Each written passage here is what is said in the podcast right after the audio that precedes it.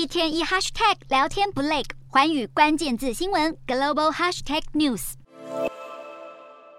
欧洲这几年和中国、俄罗斯的关系恶化。法国总统马克宏九号在海军基地举行三军授勋仪式时，也宣布了最新的国家战略报告。报告中形容俄罗斯和中国是两大主要对手。他也提到，法国必须要进入备战状态，才能应对高强度冲突。国家战略报告提到，中共和解放军对全球的威胁，不断现代化的军力让解放军在印太地区和台湾海峡的行动都更加武断。其中，解放军也会在科技、经济、资讯上军民结合，进行混合战的行动。目前，中国也在观察西方对俄罗斯的禁运会有什么影响，以作为将来升高冲突的参考。除了法国以外，英国对中俄两国的态度也越来越强硬。早在前首相特拉斯上台时，就倾向将中国定位为战略对手。现任首相苏纳克过去在竞选党魁时，就称呼中国是英国繁荣最大的威胁。尽管欧洲在贸易上仍然依赖中国，但在地缘政治上，欧洲和中国的距离恐怕会越来越远。